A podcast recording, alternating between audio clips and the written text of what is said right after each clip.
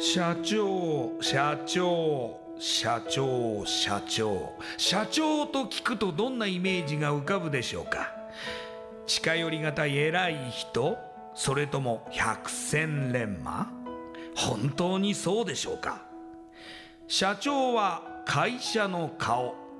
多くの責任と悩みを抱えながらどんな時でも毅然としていなければならない。それが社長です。輝いて見えても順風満帆に見えても過去には人には言えない。いやできることなら言いたくない恥ずかしい失敗や挫折しょっぱい話があるんです。社長チップスの塩味はまさにそんな社長たちの汗と涙の塩味。そう。社長は別名 CEO なのですから。この番組ではそんな社長たちのしょっぱい話をあなたのビジネスや仕事に生かしてもらいたい。将来社長を志す人たちに希望を届けたい。という思いのもとさまざまな業種の社長インタビューを紹介していきます。エスプライドプレゼンツ日本の底力。社長チップスラジオ。この番組は株式会社エスプライドの提供でお送りします。社長チップスってなんだろう？辞書で調べてみた。社長のカード付きポテトチップスで他の参加社長とのネットワーク作りにもなりメディア露出の PR 戦略も伝授？どういうこと？日本の底力社長チップスエスプライドプレゼンツ。日本の底力。社長チップスラジオ。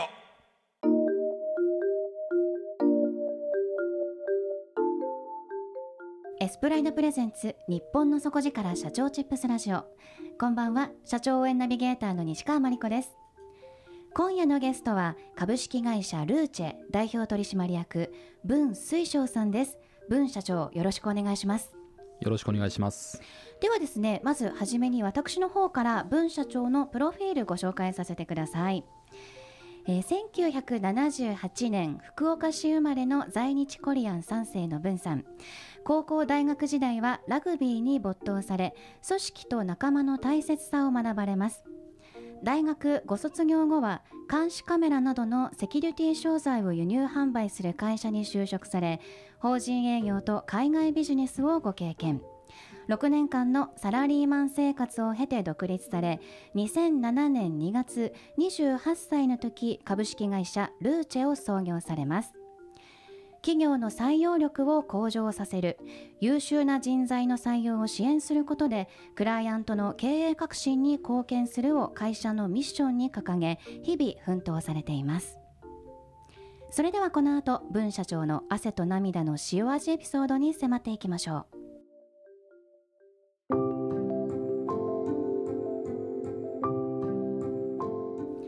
文社長まずやはり体格ががっちりがっちりとされていらっしゃいますがラグビーされてたんですね。はいラグビーやってました、はい、はい、やはりその、まあ、スポーツマンシップみたいなところはご自身の中でも、まあ、仕事をする上でとても大切にされているところですか？そうですね。はい、会社の仲間とかそういう方方もやはりスポーツされてたりとかラグビーされてたりっていう方いらっしゃるんですか？そうですね。ラグビーの割合は特に高いと思いますね。あ、はい、ラグビーに特化して まあ採用されていたりするんですかね？そうですね。あのそんな意識はしてないんですけども、えー、まあ結果的にはまあラグビーやってた方が、まあ、よく映るといいますか、はい、はい、積極的には採用してきましたね。はい、一番最初にその大学卒業されて、はい、まあ、疲れた仕事というのが監視カメラのセキュリティ商材の輸入販売の会社ですけれども、なぜこの会社に就職されようと思ったんですか？そうですね、あのー、当時、えーまあ、学校の大学の時の先生から、はい。えー、推薦があったというのもありですね、えー、えー、まあ、そういう面白いことやってる会社があるよということで、まあ、就職させてもらいました。まず担当されたのが法人営業、はい、はい、ということはあのー、まあ、街中にすごいたくさん監視カメラありますけども、はい、その監視カメラをつけませんかっていう営業ということですか？そうですね。うん、はい、どういうところに営業されていくんですか、えっと、商業施設とかですね。あの、まあ、パチンコ屋さんとかあの飲食とかですね、はい、えー、まあ、住宅なんかもありましたね。というところに、えーまあ、当初、えーまあ、犯罪がすごく増えてきた時だったので、えー、犯罪防止犯罪抑止のためにセキュリティカメラをつけませんかという営業をやってました、種類って一体いくつぐらいあるんですか？そうですね。カメラの種類だけだと前職で取り扱ってたところでいくとまあえー、20種類ぐらいはありましたね。そこにあのレコーダー機器とか、えー、モニターとかもセットで販売してましたね、えー、はい、じゃあその時代背景もあって結構じゃあ売上成績とかも良かったんでしょうか、はい、そうですね。あの波はありましたけどあの頑張っていたと思います。うん。またその海外ビジネスもこの時にご経験されたっていうお話なんですけれども、はい、はい、海外にも売っていたってことですか？えっとですね輸入販売なのであの当時あのその会社がやってたのが、えーまあ、韓国とか台湾の、えー、質のいい商品を安く輸入してなるほど。あの国内にあるメーカーさんの商品よりも安く販売するっていうところの,、まあ、あのコストパフォーマンスですねを歌って販売しておりました。その輸入にあたってそういう輸入担当みたいなこともされてたってことですか、えっと、直接ではないんですけども、まあ、一部あの僕韓国語ができたりするのであの一部あの、はい、交渉ごとに関わったりっていうのはやっておりましたこちらの会社には、まあ、その営業だったりとか海外のビジネス経験される中で6年間お勤めになっていますが、はい、そこで、まあ、突然サラリーマン生活やめようと、はい、そして起業されようっていうふうになるわけですがもともと社長になりたいなとか起業されたいなっていう思いはあったということなんでしょうか？そうですね。あの子供の頃から将来の夢はって聞かれると社長になるみたいなことを言ってた子供だったと記憶してます。はい、はい、えまたなぜその子供の頃から社長になりたいと思われてたんですか？ねあのまあ父がまあ個人でずっとあの商売をやってたっていう背景からまあこう将来大きくなると自分もこう社長になりたいなっていうのがあったんですかね。まあはい。そこでまあ、本当に実現されるわけですね、はい、2007年28歳の時にルーチェを創業されますが、はい、ただその今まで経験してきた、まあ、業界ではなくって、はい、人材という業界に、まあ、入るわけです、当時なぜじゃあその採用を支援しようっていうところで？そうですね。あのー、当時販売を販売先になっていた、えー、お客様からですねやはり、サービス業だったので、えー、人が足りない誰かいい人いないかっていうような相談を多く受けることになったんですね。でそこでまあ初めはまあ個人の人脈を使ってですねあのボランティアで人を紹介したりやってたんですけども、まあ、どうせやるんだったらこういったビジネスをやると面白いのかなっていう時代のニーズに合ってんのかなっていうので人材を始めたのがきっかけですね。はい、はい、最初はお一人で創業されたということですかね、はい、社員さんもいない状況で、ね、はいえーと、誰かに手伝ってもらったりとかっていうはいあの当時、えー、自宅で開業したので、まあ、いつも、えー、横にいた妻にあの経理面だったり、えー、資料作成っていうところは手伝ってもらってました。はいあのこんなこと聞いていいのか分かりませんけども、はいはい、よく奥様から OK 出ましたね。そうですね。はい、あの大学時代から妻と付き合っておりまして、えー、えー、当時からですねもうずずっと社長になりたいという夢を語ってたんですよね。なのであの大きく反対はされなかったですね、はい。まあ、じゃあまあずっと文社長が社長になるとか起業したいっていう思いがあるんだっていうのをご存知だったと。そうですね。じゃあまあ手伝うよとか、はい、協力するよっていう、はい、まあ、協力を得られたということですね。そうですね。ただまあそこから始めて、い、きなり、まあ、人材業界へっていうところではやはり荒波にも回れるところがあったんじゃないでしょうかね。はい、そうですね、はい。あのやっぱり経験のない業界だったのでそんな甘くもなくですね、えー、初めの頃はもう全然売り上げも安定せずあの四苦八苦しておりました。何がこの当時一番大変だったっていう、はい、なんかこう記憶に残っている思い出とか、はい、なんかその案件ってありますか？そうですね、えーまあ、当時、売り上げがやっぱ安定しなかったので、あの正直に言うと資本金をどんどんどんどんこう食い潰すような感じだったんですよね。はい。でまあ気が付くともう預貯金会社の預貯金自体がもう数万円っていうような時期がありましたね。うん。はい。いやーこれはちょっとうまくいかないなやっぱり違ったかなやめようかなとは思いませんでしたか？そうですね。当時はあの今思えばですね大変だったんだなと思うんですけど当時はもう前しか見てなくてあのいろんなお客様にご協力を要請してですねあのちょっと早めに入金をいただいたりとか、あの現金でその場でいただいたりとかですね、はい。あのまあ、開業祝いだという形で助けていただいたりしながらなんとかあの持ちこたえてきました。うん。やっぱりこう周りの助けもあってっていうところはまあそれが全てだと思いますね。非常その中でもこれはまあ文社長の心に応えたなっていうことってありましたか？そうですね。あのそういったちょっと大変な時に、えー当時あの人材派遣の仕事をメインでやってたんですけども、えー派遣に出てた、まあ、現場でのいろんなトラブルが相次いで起きてですね、はい。あの損害金が結構何件も何件も発生したりですね。でその会社が損害金を負担したりとかであとそれをきっかけにこう従業員も辞めていったりとかですね連絡つかなくなったりとかっていうことが、うんえーまあ、追い打ちをかけるようにはいあの来たのでそこも大変でしたね。これってでも、えー、と創業して本当にすぐの頃ですよね？そうですね半年ぐらい経ってですかね。はい。はあ、はいそういう大変なことがもう見事に次から次へとはい。起こってきてとはい。い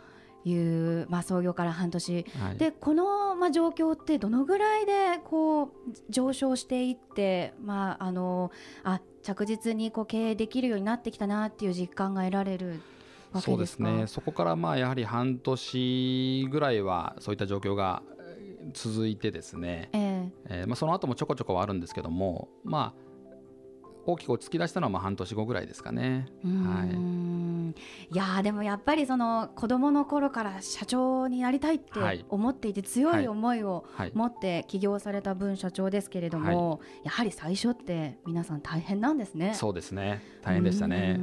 うー。ん2007年28歳の時に、まあ、子供の頃から起業すると決めていてはい。実行されました、株式会社ルーチェを創業されますがえこちらえ会社の事業内容はどのようなことを行っていらっしゃるでしょうか？はい、えー今はですね大きく2つやっておりましてはい。1つがあの採用力向上支援事業のリクプロというサービスをやっております。こちらはですね、えー企業の採用力の診断とい。うものを専用のシステムを使ってですね、えー行って採用の課題を出して、えー一緒に、まあ、PDCA を回していくようなコンサルティングのサービスになっております。はい、はい。そしてもう一つははい。はい。えーこれは韓国人のエンジニアリング事業といいまして韓国から IT のエンジニアを日本企業にマッチングさせるような事業をやっております。はい。最初創業の頃は人材派遣の事業からスタートされて現在はその大きく2つ人材、えーえ採用支援サービスのリクプロというものとあともう一つはその、えー韓国エンジニア。はい、韓国人のエンジニアを紹介するというはい授業に、えー、と絞られたとはい。いうことなんですが、えーそれぞれそのリクプロというサービス採用力を向上するというのは具体的にどのような、はい。まあえー、とサービス内容になっているんでしょうか？はい。えー専用のあのポータルシステムを独自で開発しましてそこでですね企業の採用力というものを、えーまあ、人事担当の目線から分析をできるようになっております。はい、はい、人事担当者も、はい。まあ、巻き込んで、はい。その例えば、えールーチェさんの担当者さんと話しながらそのお客様の会社の採用をどんどんこう上手に回るように、はい。うん、ちょっとこう言い方を変えるとコンサルティングみたいな感じもしてもらえるということですか、そうですね。そういうことです。なるほど。じゃあまあ状況分析から改善っていうところまで、はい。まあ、指導していただけると。そうですね。うん。はいそういうことなんですね。はいで、えっと、もう一つの方が、えっと、韓国人のエンジニアリングはいに特化した人材派遣はいということなんですが、どのような仕組みで行われてるんでしょうか？はい、えーこちらあの韓国でですね、えー日本に就職を目指している若い方々を専門に育成している教育機関があります。こはいこ。で日本語とですね、えー IT の基礎知識をえー勉強してるんですけども、そういった学校と我々が提携してまして、えー毎年数百名の学生を日本に連れてくるための橋渡しをしているという事業でございます。はい。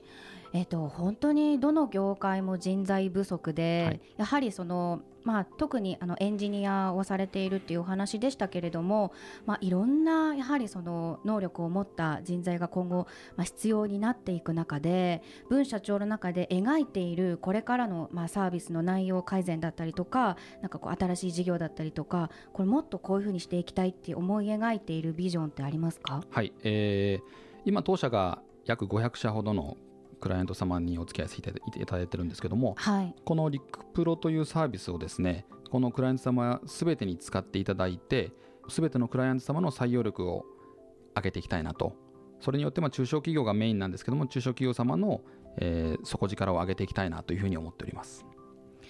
人材のそのビジネスをされようって、まあ、決断されたのは2007年でしたけれども、まあ、どんどんどんどんまあ時代としては人が足りないとか、やっぱこう欲しい人材が取れないとかあの人がこう働いても続かないとかですね、やっぱり人に対しての悩みって企業の中でどんどんどんどんこう、まあ、増しているような、あの気がしますけれどもこの時代においてこう文さんたちのサービスでどのようにこう社会を変えていきたいって思ってらっしゃいますか、はい。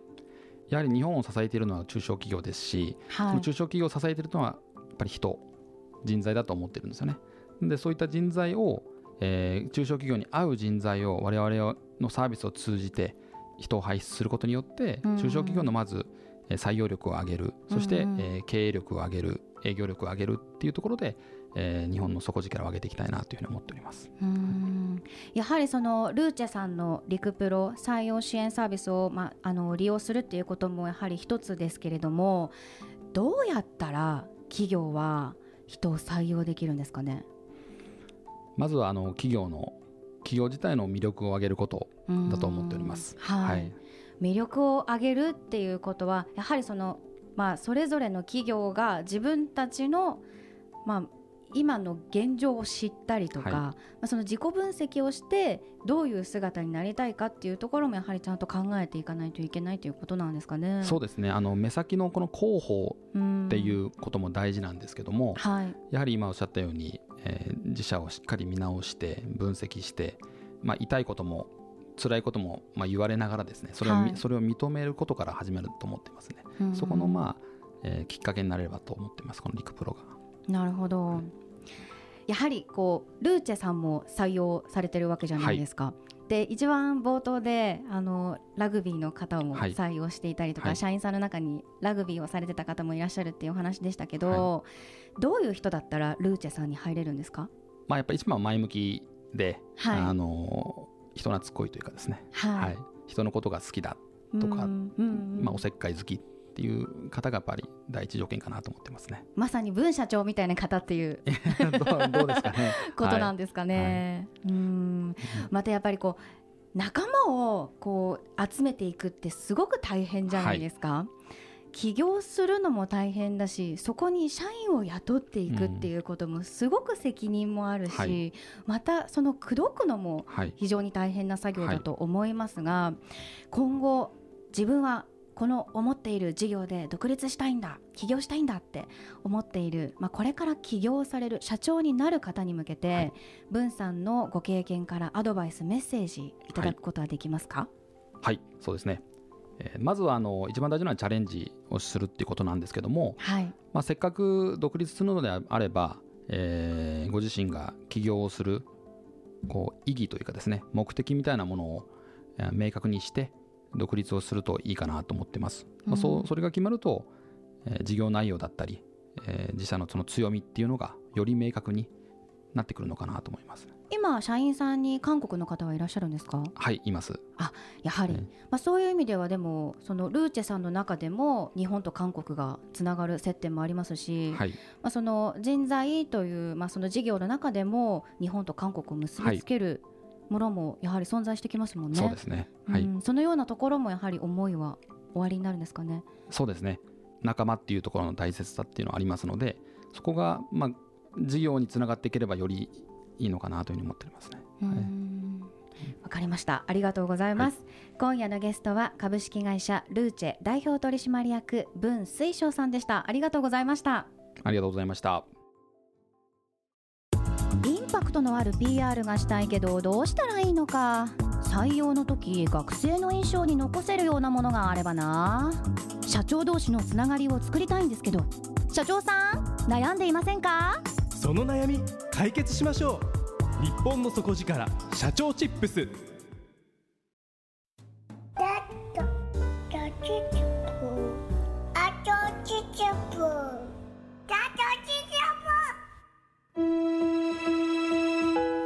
スプライドプレゼンツ日本の底力社長チップスラジオこの番組は株式会社エスプライドの提供でお送りしました。